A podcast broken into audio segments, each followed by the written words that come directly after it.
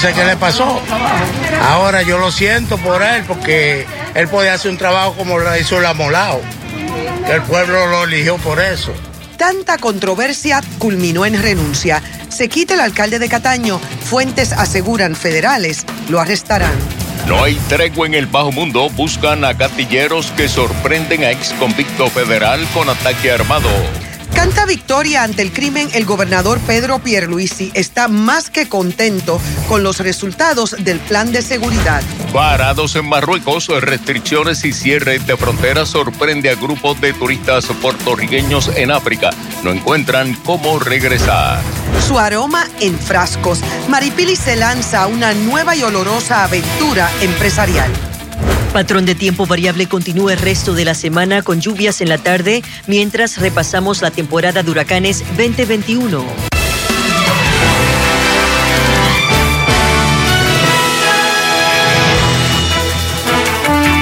Amigas y amigos, buenas tardes. Bienvenidos a Telenoticias. La renuncia del alcalde de Cataño, Félix Elcano Delgado, será efectiva mañana. A pesar de las múltiples controversias que ha protagonizado, el país se sorprendió con el anuncio de la dimisión del alcalde Novo Progresista. Fuentes afirman que en las próximas horas agentes federales pudieran tramitar una orden de arresto en su contra.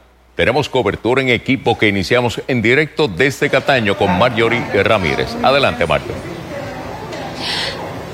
Gracias, Jorge. Y de hecho, hace unos minutos acaba de salir lo que es la directora de prensa de aquí del municipio de Cataño, Jocelyn Ortiz, quien ha emitido unas expresiones. Vamos a ver si podemos llegar hasta allá. Jocelyn, estamos en vivo para que expliques básicamente porque ella eh, nos va a dar acceso a lo que va a ser la, eh, lo que va a ser la reunión de la Asamblea Legislativa de aquí del municipio de Cataño, donde se estaría, se estaría nombrando lo que sería el nuevo vicealcalde, ¿correcto? Esta tarde, a las seis de la tarde, la legislatura municipal de Cataño sesiona para atender una resolución que se ha sometido para que el licenciado Gabriel Sicardo sea nombrado vicealcalde de la ciudad. Una vez eso ocurra, el presidente de la legislatura, el señor Jorge Malavé, estará atendiendo a los medios. Le vamos a dar acceso para que puedan ver la sesión y cómo ocurre. ¿Hasta el momento han recibido la carta de renuncia del alcalde? No, nosotros no hemos eh, recibido una carta de renuncia de, del señor alcalde. Pero en efecto va a renunciar, por eso es esta reunión y pues se está nombrando entonces al vicealcalde, porque son esas movidas. Lo que yo puedo confirmar a esta hora que estamos hablando de manera responsable es que a esta hora que nosotros estamos hablando no se ha recibido en la legislatura municipal, como es, debe ser, una carta de renuncia del señor alcalde. ¿El alcalde estaría ofreciendo expresiones? Yo, nosotros, una vez eh, termine la sesión, el señor Jorge Malavé los va a atender. Si, si hay algún cambio, si ocurriera eh, alguna información importante que notificar, yo misma haría llegar a los medios eh, toda la información que sea necesaria. Gracias, Jocelyn, por haber estado con nosotros. Ahí ustedes escucharon la directora de prensa quien indicó que no estaba contestando llamadas a la prensa en horas de la tarde porque estaba en una serie de reuniones, pero como bien escucharon, hasta el momento no se ha recibido una carta formal como tal de la renuncia del alcalde de Cataño, Félix Elcano Delgado. Mientras tanto, quien sí estuvo dialogando con nosotros fue el asambleísta municipal por el Partido Popular Democrático, Mariano Cruz Montañez, quien indicó que desde ayer a las seis de la tarde fueron convocados eh, para precisamente, como señaló eh, Jocelyn, nombrar al de vicealcalde a el licenciado Gabriel Sicardó de Asuntos Legales. Vamos a escuchar lo que nos dijo Mariano Cruz, quien incluso indicó que ya habían rumores de esta renuncia. A nosotros se nos convocó por una extraordinaria que hay, que la misma, pues cuando leímos, dice que es para nombrar al señor Gabriel Sicardo como vicealcalde. ¿Y ustedes les, les, tomó por sorpresa esto? Sí, fue por sorpresa porque nosotros no, solamente cuando leemos la, convoca, la, la convocatoria, pues sabemos de qué se trata. O sea, como siempre son de 24 horas, cuando es la extraordinaria es de 24 horas. ¿Tan pronto supieron de la renuncia del alcalde? Pues yo te voy a ser bien honesto. Habían rumores y se estaba rumorando por todas las situaciones que habían pasado. De hecho, todos los problemas que hubo con su esposa, con lo que te ve con el problema de, Char, de, la, de Charbonnier, ¿qué más te puedo decir? Este, lo de su vehículo, de la guagua, de los contratos, pues tú sabes, pues sí, habían unos rumores, pero yo me, a mí me tomó por sorpresa la renuncia. Entonces, hoy ustedes se reúnen para nombrar al vicealcalde, que sería Sicardo. Sí, más bien es para convocar en una extraordinaria, pues para aprobar el nombramiento. Y entonces ahí se vuelven los movimientos y sería entonces Sicardo quien caería como alcalde. Bueno, si, si todos los votos caen en la mayoría, pues entonces caería como vicealcalde. Otra que también reaccionó lo fue la Contralora Yasmín Valdivieso, quien realiza una investigación. De hecho, en el pasado mes de septiembre fueron allanados documentos aquí en la alcaldía. Esta también dijo estar sorprendida e incluso entiende que esta renuncia no tiene que ver con la investigación que realiza la oficina del Contralor, que está relacionada con unos contratos y con el uso de fondos públicos, mientras que el gobernador también reaccionó e indicó que hasta el momento está entonces en espera de que esta renuncia sea efectiva para entonces poder emitir otro tipo de declaración, ya que fue bastante parco. Escuchemos respectivamente a la Contralora y al gobernador. La realidad es que no tenía, yo no tenía ninguna información, no tengo información sobre ningún gran jurado, no, no te puedo decir que me extraña el que algún gran jurado esté trabajando y investigando eh, las actuaciones de algunos alcaldes. Nosotros estamos auditando y haciendo unas investigaciones en el municipio de Cataño y la realidad es que mis auditores tampoco tenían, eh, para ellos fue sorpresa también. La realidad es que la auditoría continúa y esta renuncia no resulta hasta donde yo entiendo de nada que pueda estar, ningún trabajo que pueda estar llevando a cabo nuestra oficina. Bueno, yo no quiero abundar, o sea, él, vamos a ver si se materializa esa renuncia que se está comentando. Pero con lo que ha trascendido hasta el día de hoy, el alcalde de Cataño es, goza de su confianza. Es alcalde y veremos otra vez, no voy a adelantar, no voy a hacer mayores expresiones, no creo que, que sea prudente de mi parte. Vamos a esperar a ver si se materializa la renuncia. Me imagino que si eso es así, el alcalde se expresará y entonces yo tendré la oportunidad de hacer lo propio. Vamos a ver si podemos tener la oportunidad de que ustedes vean quién es el licenciado Gabriel Sicardo, quien actualmente es el director de Asuntos Legales de Cataño y quien sería entonces nombrado como vicealcalde. Y si en efecto se da esta renuncia, este estaría siendo entonces de manera interina el que estaría al mando de aquí del municipio de Cataño. Pendientes a Telenoticias porque nosotros estaremos accediendo a esta reunión que tenga la Asamblea Municipal y las expresiones que entonces harán. Para Telenoticias les informó Marjorie. Gracias, Marjorie. Examinamos algunas controversias que ha protagonizado Félix Elcano Delgado. En verano del 2020 fue detenido durante una pelea de gallos clandestina. En ese momento aseguró que estaba en el lugar como parte de su campaña política y sostuvo que nunca fue arrestado.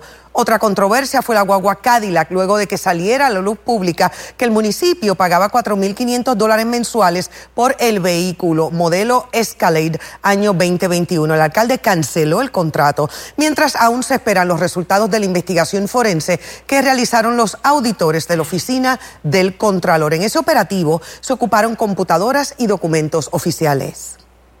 Amigos, y las reacciones a la dimisión del alcalde de Cataño y su posible sustituto continúan. Nos conectamos en directo con Charito Fraticelli para nuevos detalles. Charo. Jorge, reacciones y posibles sustitutos. Eso es lo que está sobre la mesa tras la renuncia esta tarde de Félix Elcano Delgado como alcalde del municipio de Cataño. Tengo, como en nuestra edición anterior a mi lado, al exalcalde de Cataño, José Rosario, con quien queremos precisamente en este momento conversar sobre eso. Gracias por estar nuevamente con nosotros en esta transmisión. Se habla de Gabriel Sicardó como posible sustituto en esta transición tras la renuncia del Cano Delgado. Bueno, eh, si lo vamos a ver por orden jerárquico, primeramente Honori Machado, que es la vicealcaldesa, eh, el segundo está el licenciado Gabriel Sicardó, y también se habla de Cristian Aguilú, que es el presidente de, la, Juventud del Partido Nuevo Progresista en Cataño. Eh, aquí lo más importante es que este proyecto baja a la legislatura hoy y se determina declarar la vacante y poner a un sustituto. Y ese... perdóneme que le interrumpa, se está hablando mucho de Sicardó. Sí, más que de los otros dos sí lo, lo, que pasa es que Sicardó, igual que Honori, lleva muchos años eh, trabajando para la alcaldía. Eh, estuvo en el del 2008 al 16, no, ya no estaba Sicardó. Del, del que fue cuando yo gané. Eh, pero lo que tengo que decirle es, no importa el orden jerárquico o quién vayan a nombrar, lo importante es que el pueblo de Cataño se mantenga la karma y que los empleados municipales, que tienen mucho compromiso con el pueblo, que sigan dando servicio a la ciudadanía, que es lo más importante, porque en estas situaciones se hacen disloques de jerarquía y al haber disloque empieza el, el tirijala y aquí el que puede sufrir es el pueblo. Por eso estoy haciendo un llamado al liderato y a la ciudadanía que no pierdan la fe y a los empleados, que son los que están directamente dando los servicios, que atendamos a nuestra gente primero. O sea, que estamos hablando de esas posibles tres personas, como usted dijo, Gabriel Sicardo, que creo que fue secretario, municipal, cuando Walter... Eh, eh, eh, Wilson Soto. Cuando Wilson Soto. estamos hablando de Honoris, Machado, que es la vicealcaldesa, y de Cristian Aguilú, que entiendo que es el presidente de la juventud. Del PNP, correcto. eso es así, que es empleado municipal y Honoris Machado, pues estuvo, trabajando muchos años en el Departamento de Finanzas. Brevemente, eh, ¿quiénes no, no, estarían calificados por alguna razón? Porque inclusive se habla de, de, residencias, de que algunos de estos no viven en, Cataño. Sí, lo que pasa es que hay muchos que dicen que tener residencia en Cataño, pero no son residentes de Cataño. Y eso lo pudimos ver en la elección del 2010 quiénes? En este caso, eh, verifíquense eh, dónde está residiendo las diferentes personas, Honoris Machado, se pueden verificar a Cristian Aguilú, eh, si Caldo está viviendo en Cataño. Así que, que vamos a poder ver diferentes tipos de, de, de pulseos dentro del, del mismo partido no progresista viendo a ver quién puede dejar en lo que declaran la vacante y se la envían al Partido No Progresista para entonces el Partido No Progresista determina cómo se va a estar llenando esa vacante. Gracias por estar con nosotros en esta transmisión nuevamente. En esta ocasión para Telenoticias 5 PM desde San Juan les informó Charito Fraticelli. Gracias, Charo. Ahora pasamos a otras noticias. En medio de la escalada de violencia en el país, hoy la policía regresó al malecón de Naguabo para obtener imágenes captadas por las cámaras de seguridad que pudieran aportar a la investigación de un asesinato cometido anoche. El ataque fue dirigido a una limusina donde fue hallado el cadáver de un convicto federal junto al de otro hombre herido, también con antecedentes penales. Walter Soto León amplía. La tranquilidad que se respiraba hoy en el malecón de Naguabo contrastaba con la violencia que anoche perturbó esa zona costera de gran interés turístico por su oferta gastronómica. Pues normalmente sí es tranquilo, eh, tiempo que no se veía nada así, pero lamentable. Serían las 8 y 30 de la noche de ayer cuando se escucharon varias ráfagas de disparos que atravesaron la carrocería de esta limusina. En su interior, la policía halló el cadáver de Juan Calderón Pacheco, de 37 años y residente de Fajardo, quien aparentemente iba conduciendo, y a Alexander Barret Pereira, también de Fajardo, que fue transportado en ambulancia aérea hacia el centro médico, donde es atendido. Ambos tienen historial delictivo. Correcto, el señor Alexander Barret tiene expediente criminal por sustancias controladas y violencia doméstica. Y el señor Juan Luis Calderón Pacheco por ley de armas, asesinato en segundo grado y actualmente se contaba en probatoria federal. Las víctimas iban en dirección hacia Humacao, pero fueron a hacer un giro hacia esta carretera y por ser larga la limosina, el chofer tuvo que dar reversa y en ese proceso de dar reversa fue que lo sorprendieron a disparos por por lo menos dos individuos, a juzgar por la cantidad y variedad de casquillos que fueron levantados en la escena. Los casquillos eran compatibles con dos tipos distintos de rifles y pistola 9 milímetros. Hoy la policía regresó al lugar en busca de los vídeos de seguridad del área mientras varios visitantes almorzaban en los distintos restaurantes ajenos a lo ocurrido. Es tranquilo, he venido con mis hijos, mi esposo y demás familiares.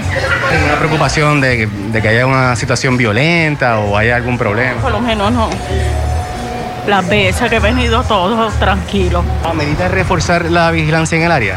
Pues es que siempre tenemos un plan de seguridad, ¿sabe? El, malecón es un área que al ser bien frecuentada, siempre tenemos presencia policíaca, igualmente sea la municipal o sea la estatal, porque como le comenté ahorita, tenemos un acuerdo colaborativo entre, entre otros cuerpos. Y, siempre tenemos ese, ese enfoque. Son cosas, ¿verdad?, que lamentablemente pueden suceder, este, como uno dice, ¿verdad?, en esta rama, algún tipo de acecho. Para Telenoticias, Walter Soto León.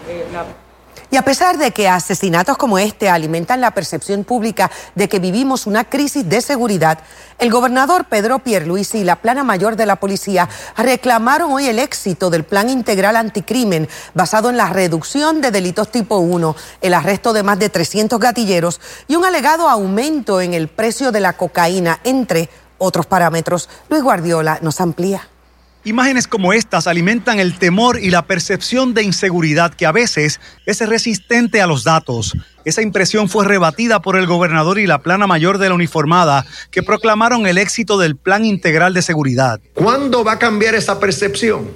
Pues, eso va a cambiar cuando haya una baja significativa en el nivel de asesinatos y cuando nosotros continuemos haciendo el trabajo que estamos haciendo y comunicándolo. Pierluisi resaltó la reducción de 9.768 delitos tipo 1 en comparación con 2019. Destacó también el arresto de 314 gatilleros y de los responsables de una quinta parte de los 568 asesinatos ocurridos hasta ahora, cifra idéntica a la de 2019 a esta fecha. Ahí no se ha visto la reducción. ¿Y, y qué es lo que notamos? Esta situación con los gatilleros. Y por eso es que están enfocados en los gatilleros y ya han sacado 314 de circulación. Y acaba de decir el comisionado que vienen más. La tasa de esclarecimiento ronda el 35%, lo que según Pierluisi es similar a lo que ocurre en otros estados. El jefe de la policía destacó la incautación de más de 1.200 armas ilegales, cerca de 93.000 municiones, unos 5.700 arrestos y la ocupación de casi 18.000 kilos de cocaína. Aumentó el kilo de droga a 27.000 dólares. O sea, crea una inestabilidad en ese negocio y donde ¿Cuánto versus cuánto? 17. Los funcionarios resaltaron la estrecha colaboración con las autoridades federales. De hecho, el secretario de Seguridad Pública negó que la comunicación se haya interrumpido con el FBI en torno al secuestro ocurrido en el restaurante El Hipopótamo, que culminó con el asesinato de un adolescente. Anoche mismo yo estuve hablando con el director del FBI. Torres no pasó juicio sobre la recompensa de 5 mil dólares que el FBI ofrece por información sobre el prófugo Joffrey Yomar Pérez, tercer sospechoso del crimen, pero no descartó aportar para aumentarla. Nosotros como, como, como entidad, como Departamento de Seguridad Pública y el negociador de la Policía de Puerto Rico, podemos facilitar, facilitar eh, algún tipo de recurso a esos efectos. Para Telenoticias, Luis Guardiola. Causa para juicio se determinó hoy en el Centro Judicial de Ponce contra un sospechoso de 23 años eh, imputado de violar las condiciones de una orden de protección emitida a favor de su expareja. Ivette Sosa tiene detalles de este caso que fue presentado ayer en exclusiva aquí. Se determinó causa, eh, sí, estamos complacidos. Contra Dylan José Torres Alicea, de 23 años, se encontró causa para juicio hoy en el Tribunal de Ponce por violar una orden de protección a favor de su expareja y Ashira Calderón, de 29. Tras recibir amenazas de muerte, la víctima de violencia de género temía que el sistema no protegiera su vida. Una intercesora legal la acompañó hoy en sala. La mujer narró a Telenoticias haber sido víctima de un brutal patrón de maltrato físico, emocional y de violencia sexual por parte de su exnovio. Calderón alegó que el pasado 17 de octubre su expareja llegó hasta La Guancha, donde ella participaba de una actividad de automovilismo, cuando la orden de protección vigente hasta mayo del 2022 le prohíbe acercarse. ¿Satisfecha con el resultado hoy por lo menos? se está haciendo justicia. Ok. Y- ¿Te sientes protegida? Actualmente sigo aterrorizada, teniendo temor de todo este proceso por todo lo que he pasado, pero la realidad es que se está haciendo justicia y, y me siento un poco dentro de mi corazón un poco más tranquila. Durante toda la vista preliminar en alzada, Torres Alicea se mantuvo cabizbajo y sin hacer contacto visual ni con la perjudicada ni con los testigos de cargo. Un comportamiento que, según la víctima de violencia de género, dista mucho del que exhibió aquel 17 de octubre en La Guancha. El imputado rechazó hacer expresiones a su salida del tribunal, siguiendo las instrucciones de su abogado. Dylan, ¿tú tienes alguna Nada, no, no, tiene que, no tengo que contestar nada. No, no, porque tenemos un asunto todavía pendiente en el Tribunal de Cabo y no nos gustaría hacer ningún tipo de comentario que pueda influenciar el caso de Cabo. ¿Cuáles fueron las condiciones que se le impuso a- al caballero? eh, él ya tenía una supervisión electrónica, pero adicional a eso se le puso lockdown 24/7. La lectura de acusaciones quedó pautada para el 7 de diciembre próximo. El juicio fue señalado para el próximo 18 de enero en el Tribunal de Ponce. Mientras tanto, en el Centro Judicial de Caguas queda pendiente el juicio por la orden de protección violentada en La Guancha. Para Telenoticias, Ivette Sosa. Amigos, en la ciudad de Michigan, tres estudiantes murieron víctimas de una balacera en una escuela superior. Se informa que en total seis personas resultaron heridas, incluyendo una maestra. El responsable, supuestamente un adolescente de 15 años, estudiante de la escuela y quien está bajo custodia de las autoridades. En telemundopr.com hay más detalles de esta noticia en desarrollo.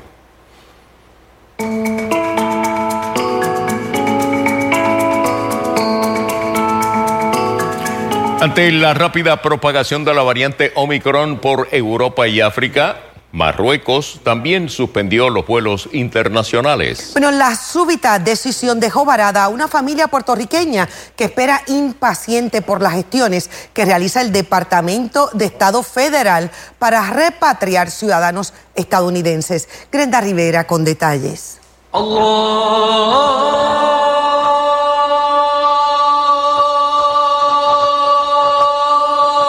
La curiosidad por visitar Marruecos, país ubicado al norte de África, se desvaneció con el repentino anuncio de la suspensión de vuelos como medida para mitigar la propagación de la variante Omicron. Yo no lo podía creer, entonces de momento cuando eh, comienzo a leer así reportajes, supuestamente cerraron el aeropuerto por dos semanas. Francesca Soto González quedó varada en Marrakech, una de las principales ciudades marroquíes, con su esposo, hija y una amiga de la pareja. Los cuatro viajaron a Europa el 26 de noviembre. Después de un breve recorrido por Marruecos, planificaban visitar Italia y regresar a Barcelona, desde donde partirían hacia Puerto Rico. Y me han dicho que en otras ocasiones, cuando han ocurrido estos tipos de cierres, inician con dos semanas, se extiende a un mes, incluso tres meses y hasta más. Y esa es la mayor preocupación. Soto González, socióloga residente en Caguas, ha sostenido comunicación con la secretaria de la comisionada residente Jennifer González. He esperanza de que nos van a ayudar y de que van a buscar la, la mejor opción para sacarnos lo antes posible. Acá también conversamos con el funcionario del Departamento de Estado y nos aseguró que ya puso a la familia boricua en contacto con el Consulado de Estados Unidos en Casablanca, Marruecos, pues esta es la oficina que realiza un censo de los ciudadanos estadounidenses en circunstancias similares y determina la forma de transportarlos de regreso.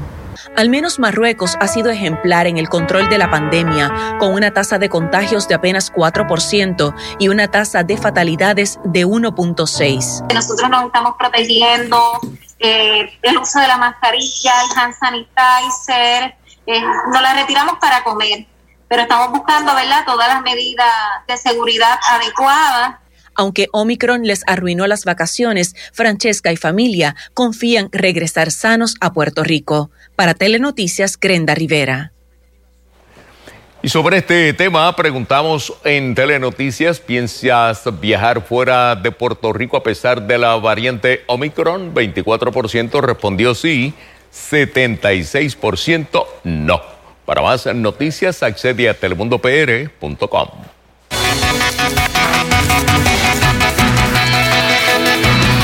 Estás actualizado a las condiciones del tiempo con las telecams. A esta hora cielos bastante soleados en la Plaza Cam Ultraview, precioso el atardecer, 84 la temperatura actual. Vean la costa Cam también despejado, 81, 79 en la isla Cam. Ya tenemos neblina densa, la brisa está ligera y es que está refrescando mucho en el sector montañoso. Lluvias, sí, esta tarde por los efectos locales de forma aislada hacia el interior oeste y hacia el suroeste. A esta hora todavía tenemos actividad entre lo que es el norte-noroeste de Yauco hacia Sabana Grande, San Germán, Maricao, llegando a Hormigueros, también Cabo Rojo. Esos aguaceros se deben ir disipando gradualmente con la puesta del sol. Y vean el modelo de precipitación. La noche tranquila, despejada, fresca en la montaña. Mañana llega más humedad con un disturbio. De hecho, una onda tropical que va a estar pasando al sur de Puerto Rico. Así que los aguaceros serán más numerosos en la mañana por el este y el sur de Puerto Rico. Actividad dispersa durante la tarde para varios sectores de la isla, incluyendo la zona metropolitana y especialmente por los efectos locales al interior oeste. Noten que se esas lluvias se pueden prolongar